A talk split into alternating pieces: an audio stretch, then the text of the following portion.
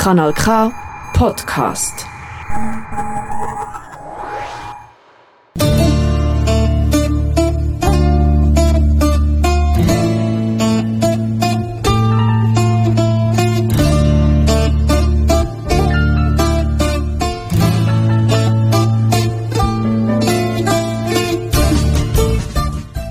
Herzlich willkommen, liebe Zuhörer, zur griechischen Sendung hier bei Radio Kima auf Kanal K.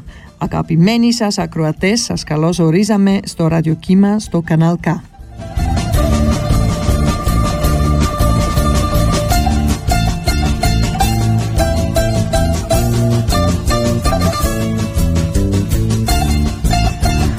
Λοιπόν, καλό βράδυ αγαπημένοι ακροατές. Εσείς έξω, έξω, έξω από το στούντιο μας στην ράδιο ε, της ε, Καναλκάς Ράδιο Κύμα. Εδώ στο μικρόφωνο είναι η Γιασμίν. Ε, Μία ώρα ήμασταν, όλα, είμαστε όλα μαζί ε, με 8 μέχρι τις 9 Έχουμε καλή μουσική ε, κάτι μουσική και να μπορείτε να ακούτε μήπως αν είσαστε στην παραλία ή μουσική που μπορείτε να ακούτε στην σπίτι σας ή στον δρόμο ούτε ούτε θέλετε που είσαστε. Λοιπόν, ε, αν θέλετε και να παίρνετε τηλέφωνο μας, το τηλέφωνο μας είναι 062 834 90 80 062 834 90 80 Σήμερα έχουμε ένα special γιατί το Σάββατο ε, που περάσουμε είμαι, είμαι στην γιορτή της FC Hellas στην Ζηρίχη ε, γιορτάζουν το 60 χρόνων εδώ στην Ελβετία και έκανε κάτι interview με το παιδιά που παίξουν εκεί και με το μεγάλες που ήταν εκεί και λίγο το ατμόσφαιρα και έχουμε εκεί με τον 60 χρόνια της ε, FC Hellas. Αυτό λίγο ε, σε λίγο να ακούμε. Λοιπόν, ε, Ξέρετε όλα είναι τώρα είναι πάρα πολύ ωραία. Αν αρχίζει πάλι το, το season για το διακοπές Όλα μπορούμε να κάνουμε τώρα διακοπές αν μπορούτε. Ε, Ελλάδα μας είναι γεμάτο φουλ με άνθρωποι. Ε, Όλα ταξιδεύουν Έχουμε δύο-τρεις θέματα εδώ στην Ελβετία λόγω των αεροδρόμιο και οι άνθρωποι που δουλεύουν εκεί. Έχουν με το συμβόλαιο έχουν κάτι πρόβλημα και κάποιον άνθρωποι λείπουν. Λοιπόν, αλλά κανονικά το πράγμα που έχουμε εδώ στην ε, Ευρωπαία, κανονικά το πράγμα με το πόλεμο και έχουμε εδώ στην Ουκρανία και τη Ρουσία ακόμα συνεχίζει, δεν σταματήσει δυστυχώς. Έχουμε ακόμα στην Ελβετία οι πρόσφυγες που τώρα πρέπει σιγά σιγά γυρνάνε λίγο πίσω ε, γιατί λείπει τα ε, οικογένεια του ε, λόγω αυτών. Ε, το πρώτο τραγούδι διαλέξω ένας ε, τραγούδι που μου αρέσει πάρα πολύ. Είναι από το Φιλίππος Πιλατσικάς που έχει ένα παλιά τραγούδι είναι αλλά πάει τόσο καλά με αυτό που έχουμε τώρα με το πράγμα με το, στην, ε, με το πόλεμος. Ε, ήθελα και να αρχίζουμε με αυτό το τραγούδι και μετά να αλλάξουμε λίγο το καλοκαίρι τραγούδι. Λοιπόν αν θα μπορούσα τον κόσμο να αλλάζα αυτό είναι το τραγούδι από το Φιλίππος Πιλατσικάς καλή ακρόαση και λίγο είμαστε πάλι εδώ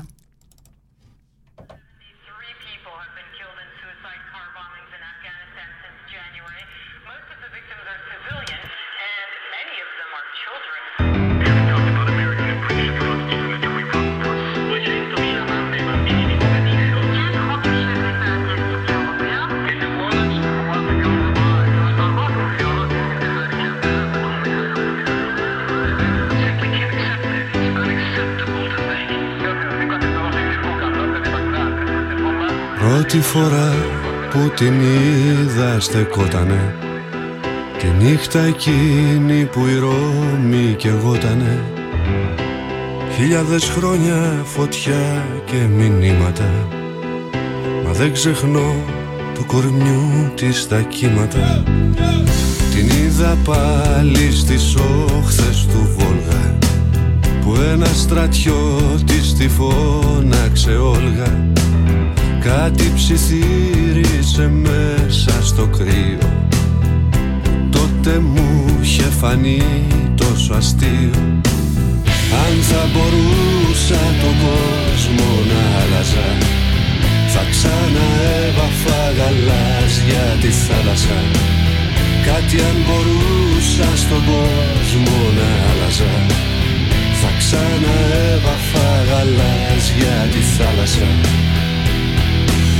Στο πάλος νύχτα το όνομα της αφήνει.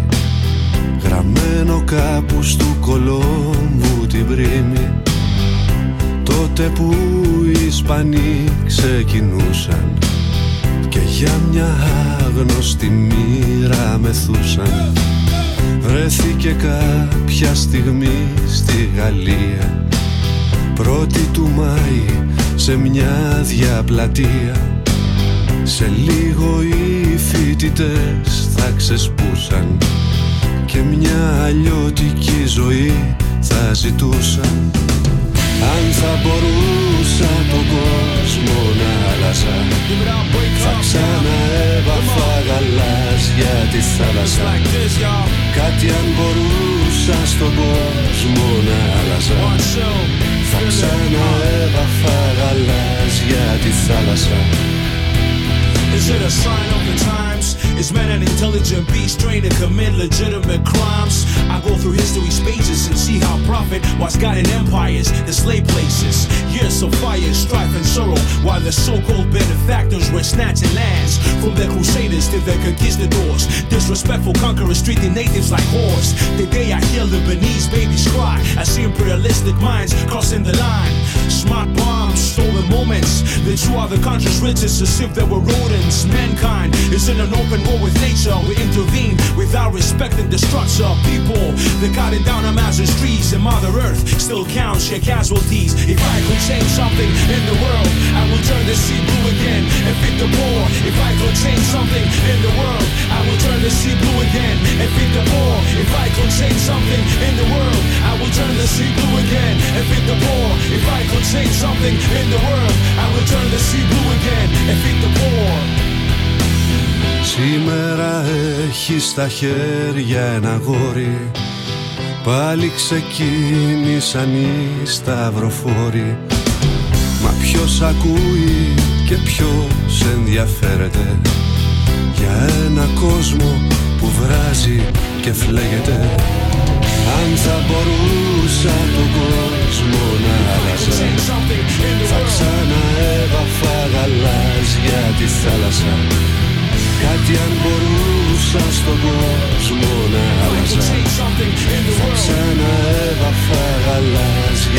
θάλασσα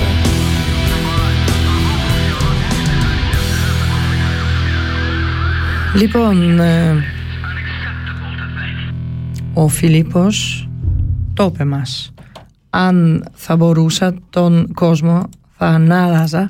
Έχει δίκιο ε, με αυτό που είπα τότε και ακόμα ήμασταν στην ίδια στιγμή, δεν αλλάξει τίποτα στον κόσμο. Έχουμε ακόμα το θέμα με το πόλεμος, έχουμε ακόμα άνθρωποι που σκοτώνουν άλλων άνθρωποι.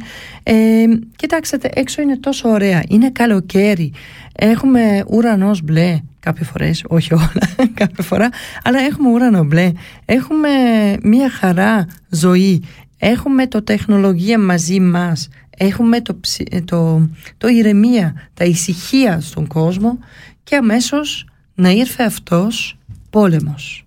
Χωρίς και να θέλουμε αυτόν ε, και να θέλουμε και να ζήσουμε ωραία ωραία όλα το ζωή μας με την δουλειά μας, με την οικογένεια μας, με, την, με, την, με τον όλα που κάνουμε γύρω γύρω μας και έχουμε την από τον άλλο στιγμή η πράγματα με το πόλεμος.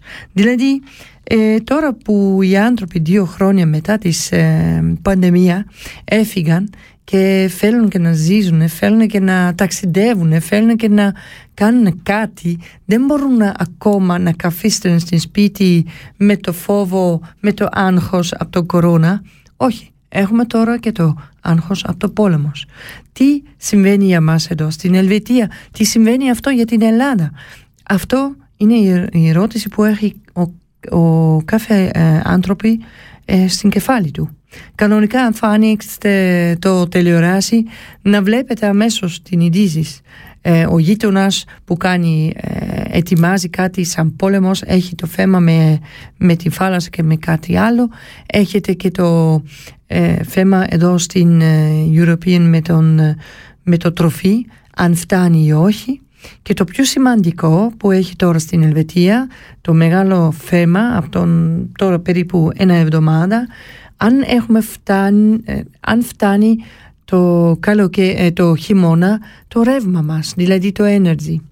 Γιατί ε, φοβούνται πάρα πολύ εδώ και η Ρουσία κόβει ε, η γάζη που έχουμε εδώ ε, γιατί την ε, ρεύμα της ενεργεία που έχουμε εδώ στην Ελβετία έχουμε κάτι της πέντε ε, ατομική energy ε, σταθμό αλλά ένα δεν λειτουργεί, σταματίζουν και έχουμε άλλων τέσσερις.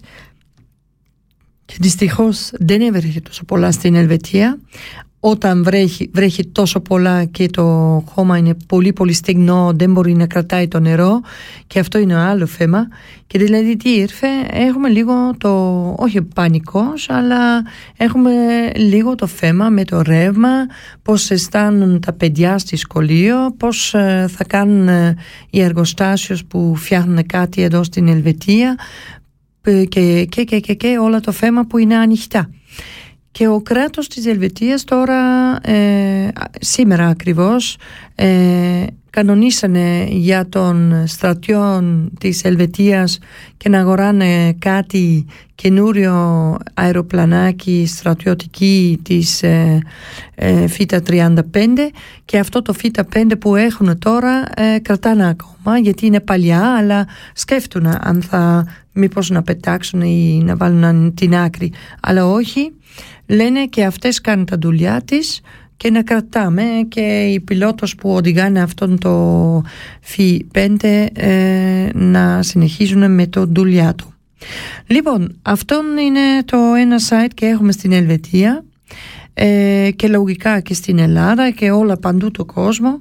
Ε, από κάποιο ημέρα κάνει ζεστή, από τη άλλη μέρα κάνει πολύ κρύο και βρέχει πολύ σαν ε, χτες παράδειγμα στην Έμεν στην Λουκέρνη που έβρεχε πάρα πολύ, που έχουμε και τράματα, που έχουμε και κάτι πολύ σοβαρά ε, θέμα με το σπίτι που χαλάζουν λόγω από τον ε, βροχή.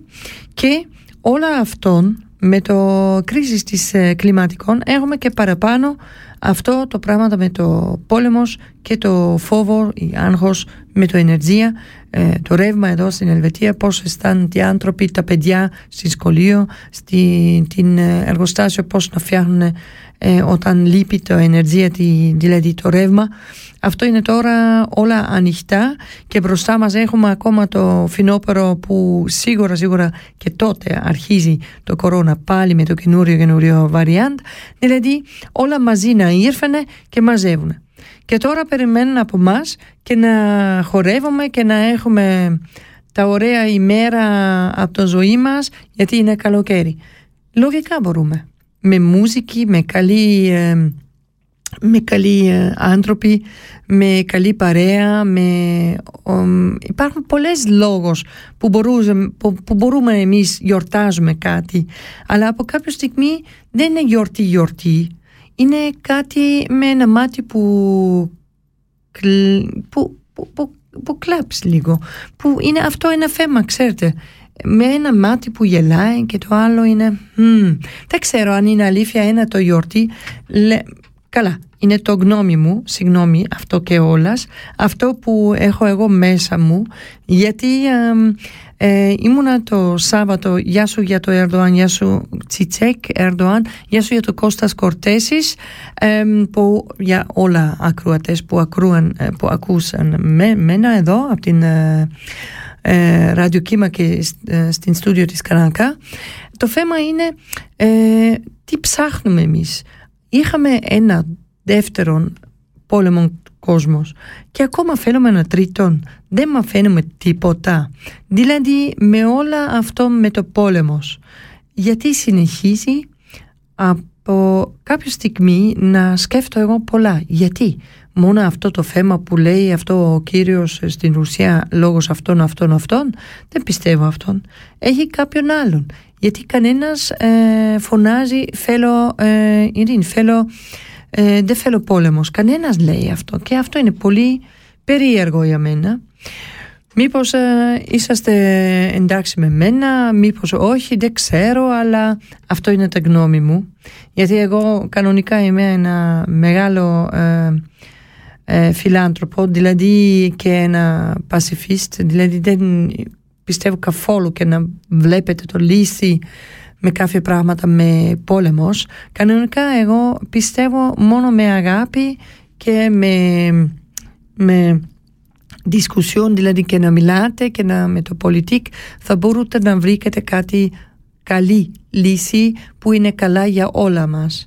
Ε, λοιπόν, συνεχίζουμε με ένα άλλο τραγούδι που διαλέξω εγώ. Ε, ήταν λίγο ένα διαφορετικά μουσική που διαλέξω, διαλέξω εγώ σήμερα.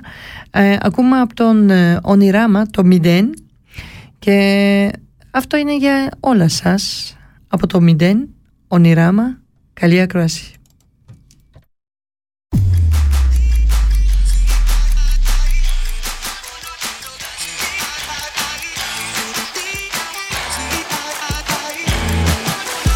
Το μηδέν θα κάνω κύκλο.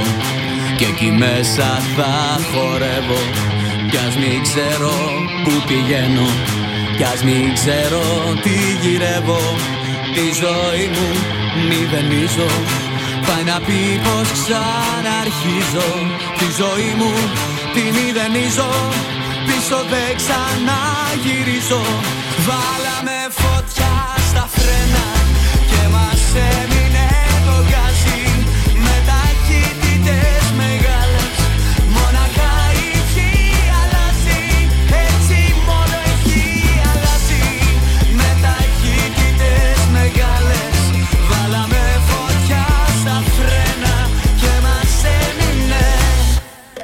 το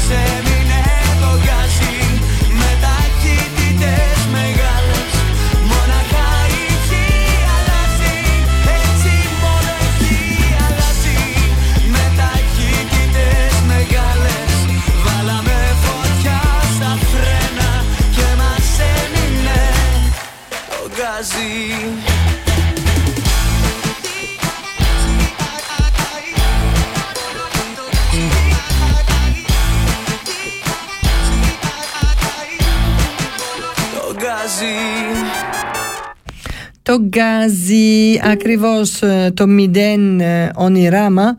Ε, δυστυχώς ε, αυτό το live stream που κάνω σήμερα είναι τώρα το τρίτο φορά μου κόψουνε ε, γιατί μιλάω και ε, out of microphone, δηλαδή έξω από τον αέρα που συνεχίζει το μουσική λογικά. μιλάω με την ακροατές και με την άνθρωποι και μου κοιτάνε στην live stream λόγω από τον πόλεμο πράγματα και οι πράγματα που περιμένουν μας. Δηλαδή ε, θέλουν από μένα παράδειγμα και να δουλεύω και να λειτουργεί και να αρχίζει λειτουργεί το σύστημα σαν πριν αλλά δεν μπορώ. Ε, θέλω και να κάνω αλλά δεν μπορώ. Έχω συνέχεια στην μυαλό μου πώς ήρθε και πώς να κάνουμε και τι κάνουμε για το μελούν ή έχουμε κάτι μελούν δεν έχουμε. Αυτό είναι ένα περίεργο πράγμα για μένα και όταν ακούω εγώ ε, μουσική ή κάτι εντάξει τα, τα καρδιά, η καρδιά μου κάνει καλά. Και το Σάββατο που ήμουνα από το κλέντι της FC Hellas και εκεί χορεύω σαν ένα τρελάς. Ήμουνα με φίλη μου με τη Βασιλική εκεί.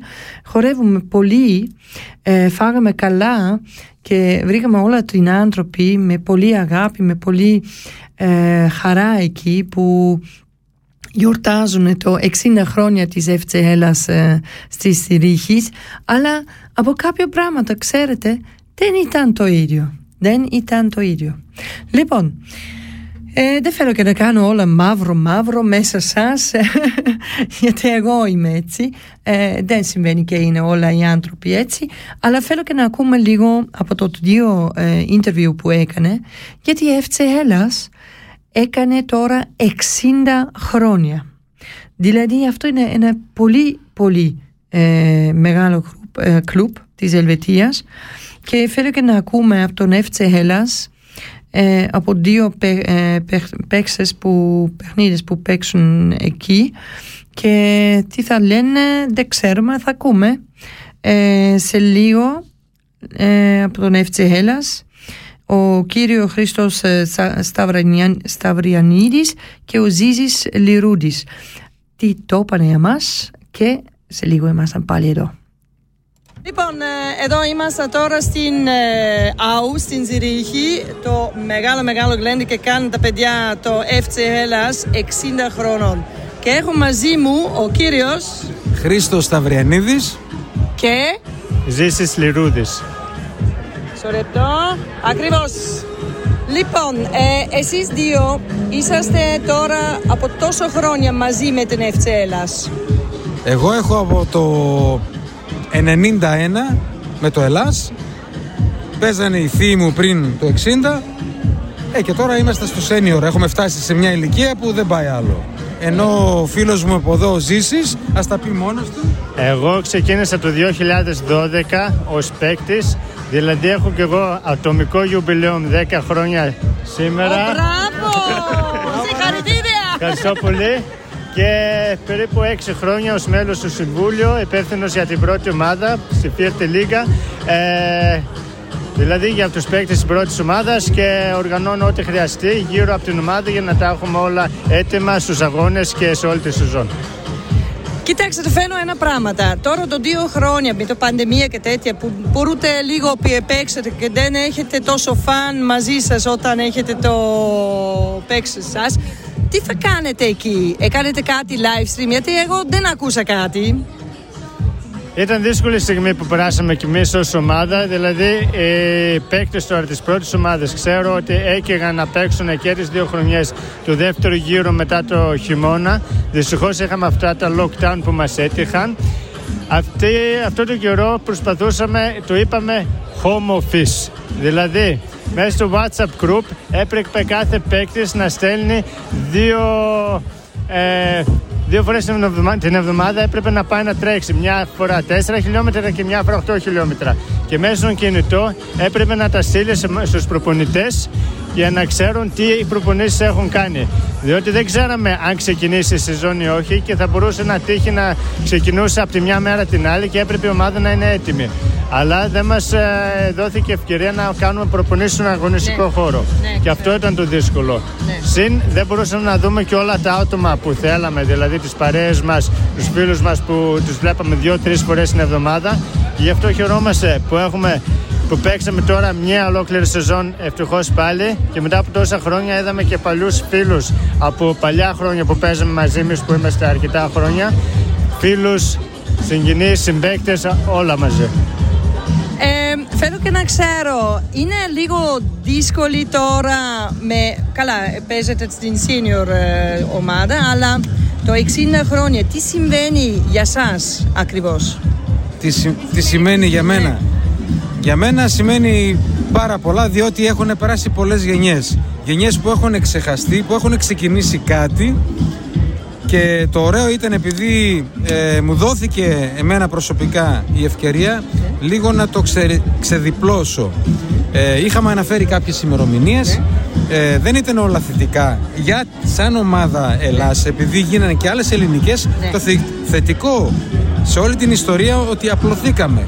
Δηλαδή, στη Ζηρίχη απότομα από μια ελληνική ομάδα γίναμε τέσσερις. Πάει να πει, ε, γεννάει η μάνα τα παιδιά, τα παιδιά φεύγουν, κάνουν παιδιά και έτσι μεγαλώνει η οικογένεια. Και είναι κάτι πολύ όμορφο. Αυτό θέλαμε λίγο να περάσουμε και για μένα σ- είναι πολύ σημαντική μέρα σήμερα και βασικά γι' αυτό είπαμε και ένα μεγάλο ευχαριστώ στο κοινό για την ανταπόκρισή τους. Πάλι καλά βοηθάει και ο καιρός, γιατί εχθές ψοφίσαμε Ναι, ναι, ναι, στο ναι, κρύο. ναι, ναι. Όλα καλά. Όλα καλά. Ο Θεός είναι μαζί μας. Μπράβο, μπράβο. Ναι, για το μελούν. Τι περιμένεις εσύ για τον FC Hellas δηλαδή; Ε, Τα επόμενα 60 χρόνια. Ε, παραπάνω ελπίζουμε, αλλά με το καινούριο ταλέντος έχετε πολλοί παιδιά που θέλουν και να ήρθαν και να παίζουν με την FC Hellas Junior; Υπάρχουν πολλά παιδιά, αλλά το μεγαλύτερο πρόβλημα είναι ότι είναι ό- τα παιδιά όλα σκορπισμένα σε όλο το καντόν. Δηλαδή, εμείς έχουμε προπονήσεις στο Μπούχλερ του Αλστέτ. Ναι. Οι προπονήσεις γίνονται τα βράδια. Όλοι μας έχουμε σπουδές, δουλειές, οικογένειας κτλ.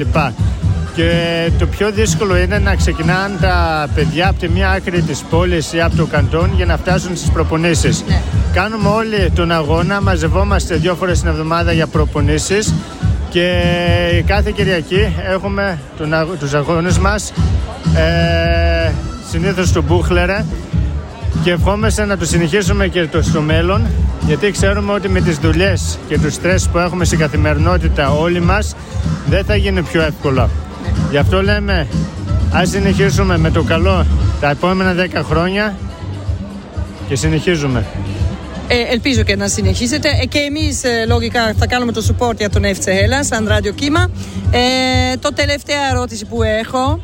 Ε, αν ε, να σκέφτεται όλα τα χρόνια που παίζετε εσείς στην FC Hellas, τι μάτς ήταν αυτό και ποτέ εσύ δεν ξεχνάτε; Είναι πολλά μας. Δεν μπορώ να το εκφράσω κιόλας γιατί πέφτανε πολλές ε, πιπ πιπ.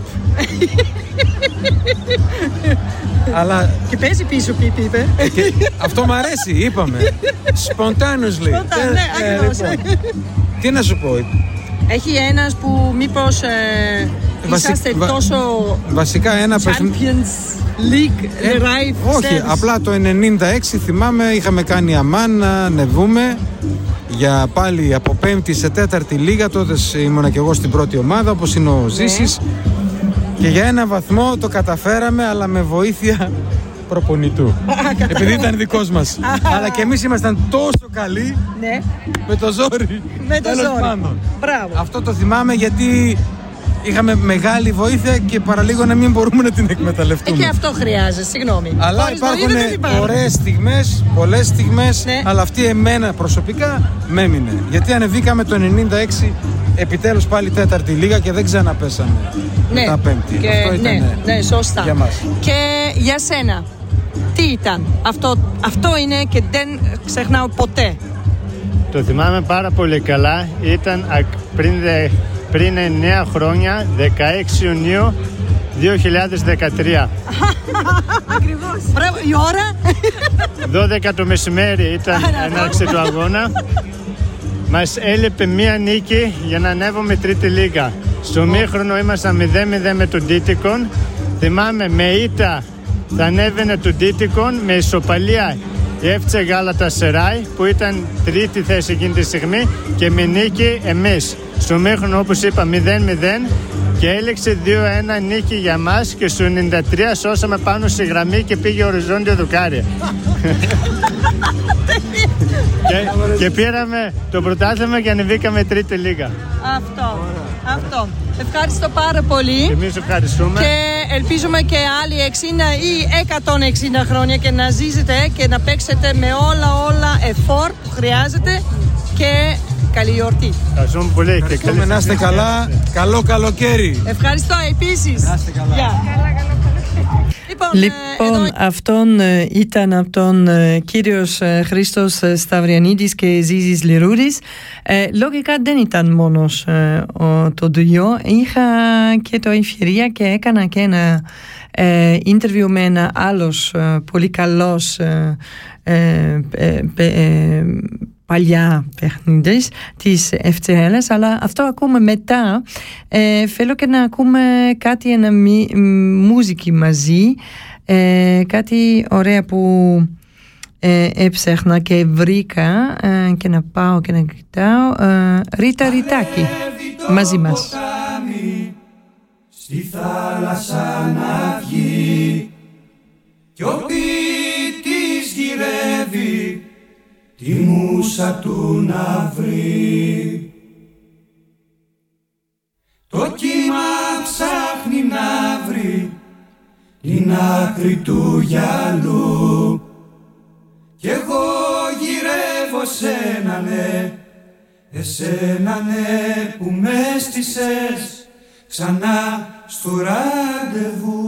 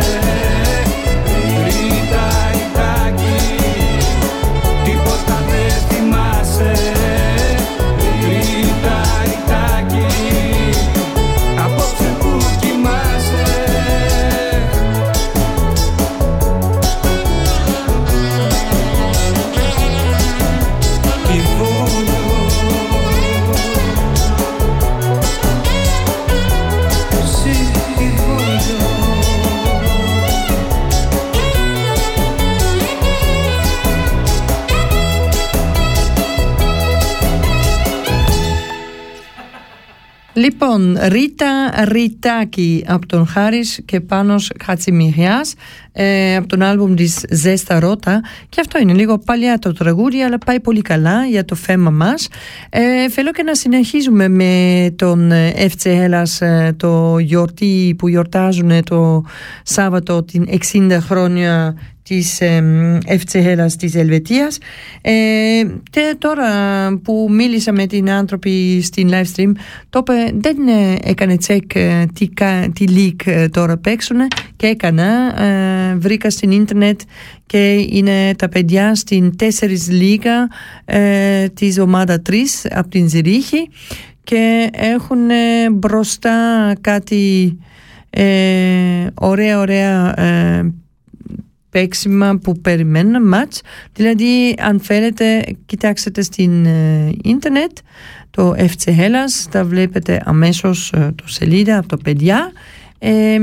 Εκεί κανονικά έχουν και όλα το, το άνθρωποι εκεί που παίζουν με, τον, με τον όνομα και, και στην σελίδα της facebook να βλέπω έχουν κάτι μέσα και εκεί μπορείτε να κοιτάξετε ε, κανονικά από τον 1962 μέχρι 2022 ακόμα υπάρχουν αυτόν το ομάδα της FC Hellas και το είπανε αυτό το φόβο που έχουν μήπως ε, τα παιδιά που λείπουν το junior που συνεχίζουν αυτό το FC Hellas γιατί οι Έλληνες δεν μένουν όλα μαζί στην ενοχωριό καλά η Ελβετία είναι πολύ μικρή αν ρωτάτε μένα αλλά ε, αυτό είναι λίγο το δύσκολο που έχουν τα παιδιά. Και θέλω και να ακούμε τώρα από ένας κύριος που ήταν από την πρώτη της 62 ε, ε, στην ομάδα της Ευθσεχέλας ο κύριος ε, Χερονίδης Χαραλαμπός. Ε, θα ακούμε τι, τι μου το είπε ο κύριος. Λοιπόν, εδώ ήμασταν στην Γκλέντι 60 χρόνια της Ευθσέλας στην ε, Ζηρίχη στην ε, Sportanlage Au.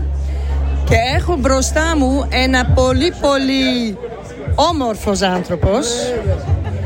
Όμορφος άνθρωπος που ξέρει πολύ πολύ από κοντά πώς αρχίζει το FC Ελλάς εδώ στην Ελβετία. Ε, τα όνομά σας, κύριος; Χερονίδης Χαράλαμπος.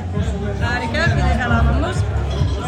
Πείτε μας, πώς ήταν τότε, όταν, τι ιδέα έχετε και να αρχίσετε και κάνετε ένα ομάδα FC Ελλάς στην Ελβετία 60 χρόνια πριν; Εγώ όταν ήρθα την ομάδα την βρήκα. Από ό,τι έμαθα από τους παλιούς, την ομάδα την ξεκίνησε παλαιότερα ένας σύλλογος σε ΣΕΜ. Και μετά διαλύθηκε ο ΕΣΕΜ και τα άτομα ξεκινήσαν τον Ελλάς προσκολιόμενοι στη Διάνα. Στο, στα παλιά γήπεδα με τέρμα το 2 το τραμ. Σήμερα είναι το post. Σωστά. Παίζαμε εκεί. Και έτσι εγώ γνώρισα το Ελλάς. Εδώ που ήταν πολύ χωριανοί μου, ο αδελφός μου, συγγενείς, φίλοι που Α, όλα τα οικογένεια σας, ε, παίζαμε, παίζαμε. Αυτό ήταν. Και όταν ε, ήρθατε στην ομάδα της Ευθσέλας και να παίζετε, είδα από το φώτος ε, διαφορετικά φόρμα που έχετε, οι καλτσούνες διαφορετικά, τώρα τα παιδιά έχουν άλλον ε, και τα παπούτσια ήταν διαφορετικά, ζωστά. Δηλαδή η γυναίκα σας, τι το έπανε όταν ε, ήρθετε από το ένα ωραία μάτς πίσω της σπίτι; Είχαν πολύ χαρά και να κάνουν το πλήσιμο και το πλυντήριο; Όταν ξεκίνησα εγώ ήμουν ελεύθερος εδώ, νέο παιδί. Τι τύχη έχει η γυναίκα σας; Εγώ τι τύχη είχα. και δεν ακούτε τίποτα. Οκ. Λοιπόν, τότε έχει στην Ελβετία πόσο ελληνική ομάδα που 60 χρόνια πριν. Είσαστε μόνος ή έχετε κάτι άλλο ομάδες ελληνικών εδώ; Έχει άλλες, είχε άλλες τρεις ομάδες οι οποίες φύγανε παίχτες από το Ελλάς και κάνανε άλλες τρεις ομάδες όπως ο Αστέρας ο οποίος διαλύθηκε ο Μέγας Αλέξανδρος από το Λιβαδερό ο οποίος είναι σήμερα και ο Εύρος ο Εύρος διαλύθηκε μείναν δύο ελληνικές ομάδες οι οποίες για μένα φτάνουν βάσει του πληθυσμού που έχουμε. Ναι. Από τότε τις 60 χρόνια πριν Έχετε κάποιον δυσκολίες και να βρήκετε μήπως κάτι, ένα Fußballfeld και να μπορείτε να παίξετε εκεί; Έχετε κάτι δύσκολο ή ήταν όλα, OK, okay, έλατε παιδιά, εδώ είναι, μπορείτε να παίζετε. Εμείς παίζαμε κάτω από το όνομα Διάνα. Διάνα, ναι. Και μόνοι μας λεγόμασταν Ελλάς. Στα χαρτιά εδώ στα ελβετικά ήμασταν Διάνα. Ναι. Μετά από το 90 γίναμε ξεχωριστή ομάδα. Α, δηλαδή το όνομα αλλάξετε λόγος γιατί ήρθατε στη Φούσπαλκ Φερμπάν της Ελβετίας. Ναι, Έλληνες ήμασταν αλλά με Διάνα παίζαμε. Okay, κατάλαβα. Και ε, ένα άλλο πράγμα που θέλω και να ξέρω, γιατί 60 χρόνια είναι κάτι και με οικονομική. Αυτό βλέπουμε, έχει πολύ σπόνζορ σήμερα το βράδυ. Πώς βρήκετε εσείς το λύση και καταφέρετε και ένα καινούριο φόρμα για τα παιδιά και να πληρώνετε το, το φόρο για το φερμπάντ και, και, και. Μετά που διαλύθηκε η ομάδα που είπα από την πρώτη και έγινε Ελλάς, τα έξοδα τα ανάλαβε ο πρόξενος, ο Θανάσης ο Γκέρτσος. Μας πλήρωνε τη συνδρομή και ανά δύο χρόνια μια στολή ποδοσφαίρου. Τα άλλα φόρμες και παπούτσια τα είχαμε μόνοι μας. Αργότερα που αρχινήσαμε και κάναμε συμβούλια, τα κάναμε γιορτές αυτά και βγάζαμε τα έξοδα της ομάδος από τους χορούς και από τη συνδρομή που πλήρωνε ο καθένας και έτσι ακόμη συντηρείται η ομάδα. Αλλά πάντα έχω να πω ένα μεγάλο ευχαριστώ στον ελληνισμό που πάντα μας βοηθούσε στους χορούς και ό,τι χρειαζόμασταν. Και εμείς ευχαριστούμε και να βοήθησαν έτσι. Και ένα τελευταία πράγματα, ε, έχετε στην οικογένεια σας τώρα, μήπως ένα αστέρι που ξέρετε να ήρθε στη Μελούν; Για την ε, football star της, Ελ, Ελα- της Ελβετίας. Είναι, ποιος είναι; Είναι ο Δημήτρης ο Χερονίδης.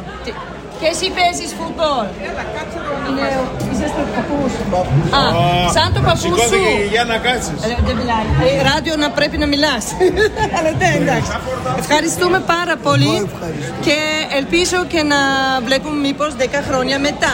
Αυτό που τα, το έπαιρνε τα παιδιά. Αν έχουμε υγεία, Ε, εδώ θα μας. Αυτό πρώτη, σίγουρα. Εντάξει, ευχαριστούμε πάρα πολύ. Λοιπόν, ε, αυτόν ήταν ο κύριος ε, Χερονίδης Γαραλαμπός. Ε, χάρηκα πάρα πολύ εγώ και γνωρίζω αυτό ο κύριος γιατί, ξέρετε, ε, δεν είναι τόσο εύκολα. Από τις 60 μέχρι τώρα και ο κύριος ήταν εκεί με την γυναίκα, με την ε, οικογένεια του και ο μικρός που έχει το φόρμα της Ελλάδας πάνω του και ήθελε και να τρώει το σουβλάκι του λογικά. Δεν είχε το γούστο και να μιλάει με μένα με ένα ξένη αλλά κανονικά ήταν ένα πολύ ωραία γιορτή ε, ε, πάλι συγχαρητήρια ε, για την Ευθέλας ε, μ' αρέσει πάρα πολύ ε, και το παρέα που έχετε και την άνθρωποι που ήταν εκεί που κάνουν το ωραία φαΐ, το γκλέντι και να γιορτάζουμε όλα μαζί και χορεύουμε. Και για το άνθρωποι που κάνουν το μουσική ο, η ομάδα Notes, ε, Notes ε, ήταν πολύ καλά και αυτές τα παιδιά. Δηλαδή χορεύουμε από όλα την ε, ελληνική χορό που υπάρχουν ε, από το Χρητική Ποντιακή μέχρι κάτι την Ήπειρους ε, και κάτι νησιώτικα ήταν όλα εκεί. Δηλαδή ε, μέχρι τις ε, εμείς φύγαμε κάτι τις ε, τρεις και το γιορτή ήταν μέχρι τις τέσσερις. Έτσι κάτι ήταν. Ε, πολύ ωραία ήταν. Μπράβο, μπράβο για τον FC Ελλάς χάρηκα πάρα πολύ και ελπίζω για το μελούν και να συνεχίσετε ακόμα και έχετε πολύ νικείς στην Ελβετική Football League και να μην καταβαίνετε κάτω αλλά μην πάτε πάνω της δεύτερο μήπως league ή το τρίτον γιατί είσαστε μία φορά αν θα ακούμε καλά ο κύριος Χρήστος ελπίζουμε και αυτόν θα δούμε. Μέχρι εκεί θέλω και να κάνετε μήπως και εσύ κάτι βοήθεια ή κάτι μήπως φέρετε και τα παιδιά σας ή μόνο εσείς σας. Θέλετε και να παίξετε φούτμπολ ε, έχεις ένα σελίδα στην, ε, στην, ε, στην ίντερνετ, την facebook να βρήκετε εύκολα ή αν δεν ξέρετε μπορείτε να παίρνετε για μας ε, τηλέφωνο και εκεί ε, θα μπορούμε να δίνουμε σας την ε, την τηλέφωνο από τον ε, ε πρόεδρος ε, της, ο κύριος Τσιφτσής που είναι ο πρόεδρος τώρα της FC Hellas σίγουρα και ε, κύριος Τσιφτσής μπορεί, μπορεί και να βοήθεια σας. Λοιπόν συνεχίζουμε με ένα άλλο τραγούδι που έψαχνα ε, καλά, τώρα αυτό το τραγούδι κανονικά είναι πολύ παλιά, αλλά μου αρέσει πάρα πολύ. Δεν είναι μόνο ένα τραγούδι για της Ελλάδας και εδώ στην Ελβετία. Δυστυχώ η ε, ευκαιρία μας ε, δεν κάνει κρύο, λέμε από Λοκομόντο. Δεν κάνει κρύο και εδώ στην Ελβετία. Ε, έχουμε ωραία καλοκαιρί και καλή ακρόαση. Για αύριο Σάββατο προβλέπεται ηλιοφάνεια σε ολόκληρη τη χώρα. Η θερμοκρασία θα κυματίσει ψηλά για την εποχή επίπεδα. Την Τρίτη ο υδράργυρος θα σημειώσει άνοδο. Ψηλές θερμοκρασίες θα συνεχθούν μέχρι και αύριο Τετάρτη. Για αύριο Πέμπτη προβλέπεται ηλιοφάνεια σε όλη τη χώρα. Ευχάριστα τα νέα για το τριήμερο με άνοδο της θερμοκρασίας και εξασθένηση των ανέμων. Προβλέπεται ηλιοφάνεια σε όλη τη χώρα. Για αύριο Σάββατο προβλέπεται ηλιοφάνεια σε ολόκληρη τη χώρα. Δεν κάνει κρύο στην Ελλάδα. Κρύο δεν έκανε ποτέ. Έλα απόψε για να νιώσεις. Όπως δεν ένιωσες ποτέ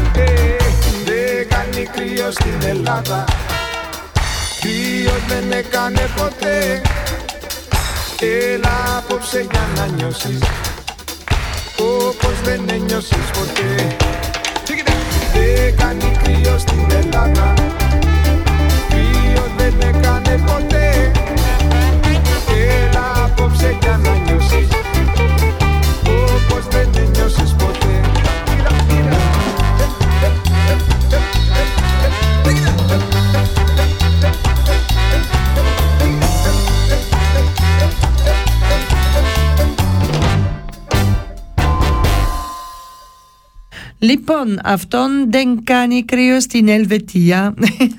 Αλλάξω εγώ λίγο το ποίημα, αλλά ε, με πίσω από το μικρόφωνο μίλησε πάλι με την ε, κύριος και κύριε που με κοιτάνε ε, και το ευτυχής μου είναι και να σταματήσει όλο αυτό το θέμα με το πράγμα με το πόλεμος και να συνεχίζουμε πάλι με ειρήνη, με ησυχία πάλι στη μελούν μας με καλή καλή ατμόσφαιρα, καλή καλή παρέα και καλή ε, πώς λένε μελούν μας. Λοιπόν, αυτόν ε, να ήρθαμε πρέπει το τελευταία δέκα λεπτά από την, ε, από την ε, εκπομπή μας κανονικά αγαπημένοι ακροατές αν θέλετε και να ήρθετε και εσείς εδώ στην στούντιο σαν ε, επισκέψεις ή σαν ένας που κάνει το εκπομπή σαν εγώ το moderator γιατί καταλαβαίνετε πολύ καλά το ελληνικά μου δεν είναι 100% top αλλά έχουμε και πέντε άλλου άνθρωποι που κάνουν το εκπομπή. Κάθε άνθρωποι, moderator κάνει κάθε, αλλάξει διαφορετικά κάθε φορά την εβδομάδα και μία φορά έχουμε τον 7 με 8 και μία φορά 8 με 9 και μπορείτε να κάνετε το εκπομπή σας ε, σαν κονσέρβα. Δηλαδή να ήρθετε εδώ στην στούντιο πότε να θέλετε και φτιάχνετε μία ώρα εκπομπή και να βάλετε στην πρόγραμμα μας και να συνεχίζετε όταν είναι σειρά σας να παίξει αυτό το εκπομπή από εσά. Δηλαδή αν θέλετε και να κάνετε αυτόν ε, γράψτε μας. Είναι ραδιοκύμα 2015 παπάκι ε, gmail.com να λέω πάλι ραδιοκύμα 2015 παπάκι gmail.com Αν θα γράψετε εκεί ε, ή για, τον, για την ομάδα από την ε, social media της facebook που έχουμε της ραδιοκύμας και ε, για μένα ή από ένα γνωστό ε, από εσάς που ξέρετε που δουλεύει εδώ στην ραδιοκύμα λογικά σας περιμένουμε και ελπίζουμε και ένα ή εν, ε, ένας θέλει και να κάνει μήπως ε, το ράδιο. Γιατί η ράδιο αν θα φτιάχνεις είναι πολύ καλή είναι ωραίο όμπι και έχεις πολλοί ευκαιρίες και να πας ε, από όλα το κόσμο και να μαθαίνεις κάτι γιατί το radio journalism κανονικά είναι πολύ σημαντικό ε, γιατί πρέπει από τον αρχή αν θα, δεν έχετε το digital έχετε αυτό το θέμα με το αναλόγος και να ακούτε παντού το κόσμο το ράδιο. Λοιπόν αυτό είναι ένα πράγματα που ήθελα και να λέω για σας. Από το 2015 αρχίζει το ραδιοκύμα και τώρα είναι το 7 χρόνια που έχουμε το ραδιοκύμα και εγώ ε, κανονικά είμαι πολύ χαρούμενα και έχουμε το ραδιοκύμα γιατί έχουμε όλα το ειδήσεις και έχουμε σαν αυτός ε, η ομάδα της FC Hellas που γιορτάζει τώρα το 60 χρονών έχει ένα platform εδώ στην Ελβετία που να ε, γνωρίζουν οι άνθρωποι μήπως δεν ξέρουν το FC Hellas. Αυτό είναι δικά σας το ράδιο και με πολύ αγάπη, με πολύ χαρά θα φτιάχνω εγώ το ράδιο κύμα και κάνω το moderation και όλα το φίλο και φίλοι μου που είναι μέσα στην ραδιοκύμα. Ευχαριστώ για όλας, ε, όλους που κάνουν το ραδιοκύμα, το εκπομπή. Λοιπόν, θα, θα συνεχίζουμε με ένα τραγούδι, έχουμε 8, ακόμα 8 λεπτά. Ε, έψαχνα ένα ωραία διαφορετικά τραγούδια ήθελα και να παίξω. Ε, Λιώνω Summer Version από το Χατσιφραγέτα, τα κάρτα.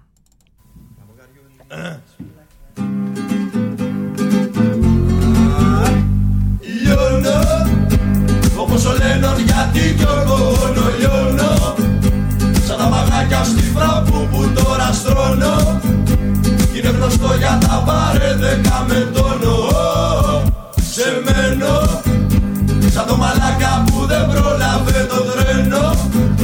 Μα σαν τον Κυριαζή και εγώ θα επιμένω Θα γυρίσω δεν πεθαίνω. Να σε βρω Φουρτίνα Σε μήνα πάλι από τσιγάρα στην Αθήνα.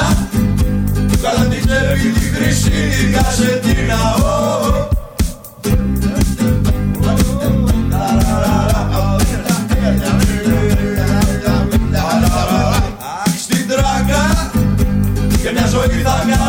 πάντα το μαλάκα. Και με το τρίπιο το γιακά μες στη δουλάπα θα κάνω πάλι τη μητέρα εξωφρενών την κότα οι φάσεις πάνε πάντα όπως ήταν πρώτα. Και εμείς την μέρη σαν ανάποδα γαμώτα. Θέλω να γίνει το τραγούδι μου σου ξέ της πλάκας ο Μαστερνίτσα της καλύτερης ατάκας. Κι ο σούπερ μαγειράς της πρωινής της φράπας Ο γάμος ζέστη. Κάτε να πούμε όλοι το Χριστός Ανέστη. Χριστός Ανέστη εκ νεκρών χαρτάκια. Και θέλω όλοι να βάρατε παλαμάρια Πάτε στο κόφι τέσσερα μισή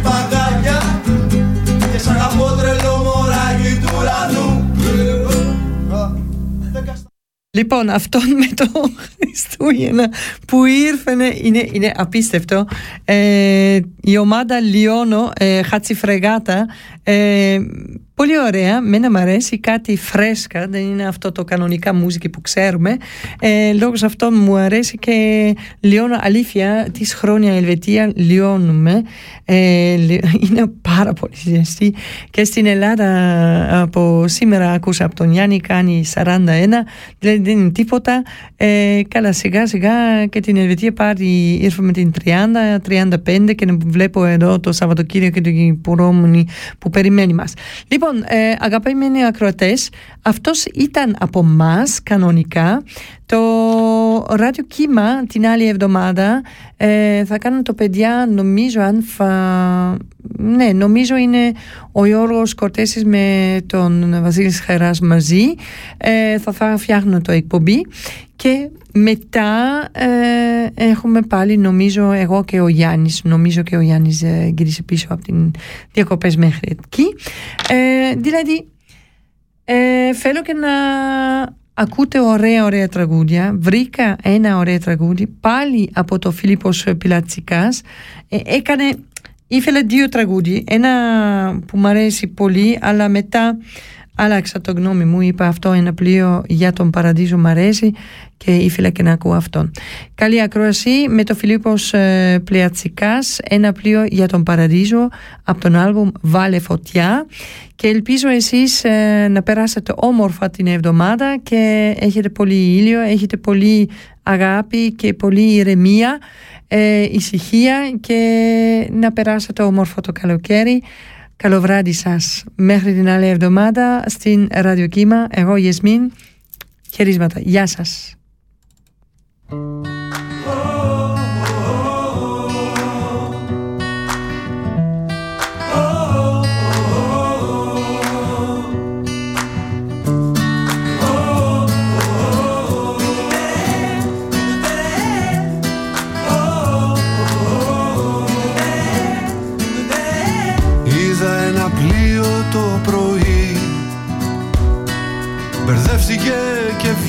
Στην Αθήνα.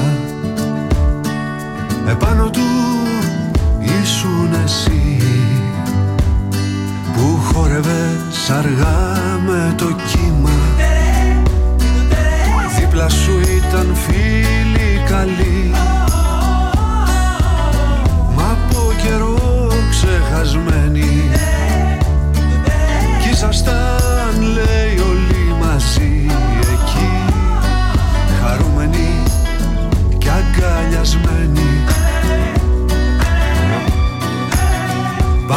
και μένα σε αυτό το πλοίο για το παράδεισο που ταξιδεύει για την πιο μορφή οασί κι ας είναι στο εισιτήριο ξεκάθαρο ότι ο δρόμος του περνάει μέσα από την κόλαση. Πάρτε και μένα σε αυτό το πλοίο για το παράδεισο που ταξιδεύει για την πιο μορφή οασί κι ας είναι στο εισιτήριο ξεκάθαρο ότι ο δρόμος του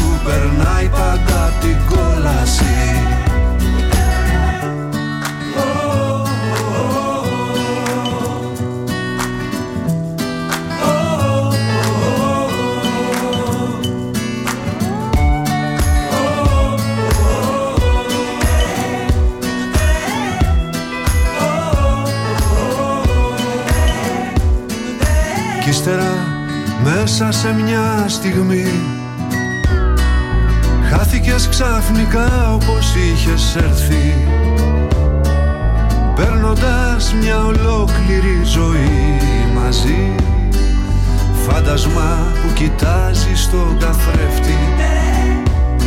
Θα στέκομαι εκεί κάθε πρωί. Μήπως σας ξαναβρω όταν χαράζει. Στο κέντρο της Αθήνας στη Βουή. Να ψάχνω για ένα πλοίο που γιορτάζει.